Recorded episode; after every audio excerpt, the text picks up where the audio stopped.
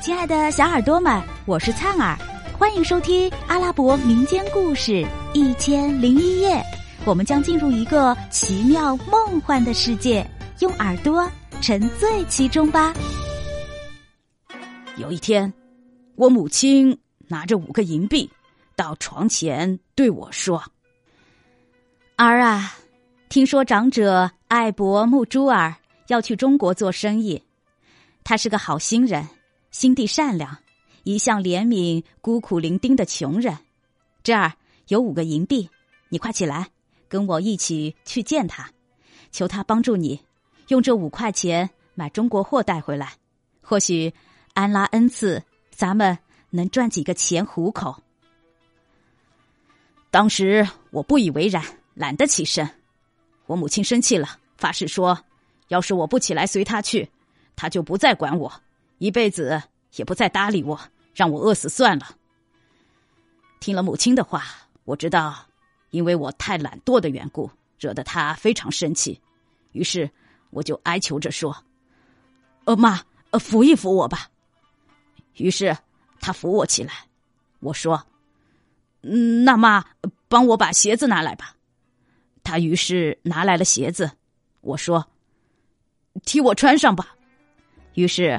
他又把鞋子套在我脚上，我说：“抱我下床吧。”他把我抱下床，我说：“搀着我走吧。”他搀着我慢吞吞的一步一挪的来到海边，找到老人的家，他向老人打个招呼，问道：“你老人家是艾伯穆珠尔吗？”“是呀，你有什么事？”“这是五个银币。”劳烦您老人家帮帮我的儿子，为我们买几件中国货带回来。借您老人家的福泽，也许我们能赚几个钱呢。你们认识这个小伙子吗？这个时候，艾伯穆珠尔问他的同伴们。同伴们说：“哦，认识啊，他叫艾伯穆罕默德·克辽尼。可是我们从来没有见过他出过门，今天算是打破常规了。”于是啊，这个艾伯木珠尔就收下了那五个银币，我和我母亲就此告别，他和伙伴们则乘船远航而去。艾伯木珠尔和他的同伴一帆风顺的航行，很快就到了中国，卖掉所有的货物，采购了一些土特产，然后他们办好各种手续，启程回国。在海洋当中航行了三天以后。艾伯木珠尔突然对同伴们说：“赶快停船，有什么事吗？”同伴们问他：“你们知道我把艾伯穆罕默德克辽尼托我的事情给忘了，我们还是转回去替他买几件有利可图的货吧。”啊，向安拉起誓，你别让我们往回走吧。我们已经在海上漂泊了三天，吃的苦头已经够多了。我的义务没有尽到，不掉头回去怎么成呢？我们还是别走冤枉路了。我们凑一下，抽出比五个银币多几倍的钱给他好了。于是，艾伯穆珠尔就听从伙伴们的建议，同意如此。于是，大家为他慷慨解囊，捐献出了一笔款。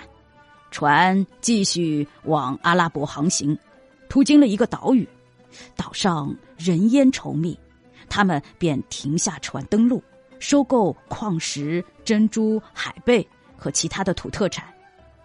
一个当地人牵着一群猴子，其中有只秃毛的，经常受到同类的欺侮，主人稍不留神，他们便一哄而上，把它推到主人身上，主人一生气。少不了打他一顿，把他四肢捆起来，不准他动弹。这只猴子很可怜的。艾伯木朱尔呢，当时候看到这种情景，恻隐之心就油然而生了，就对他的主人说：“这只猴子卖给我吧。”好，你要买，我当然愿意卖给你。我身边有别人的五个银币。你愿意以五个银币的价钱把这猴子卖给这银币的主人吗？好呀，愿安拉因他而赐你福寿。”于是，艾伯木朱尔就付了钱，把猴子交给仆人，拴在船中。于是，他们又扬帆起锚，继续航行。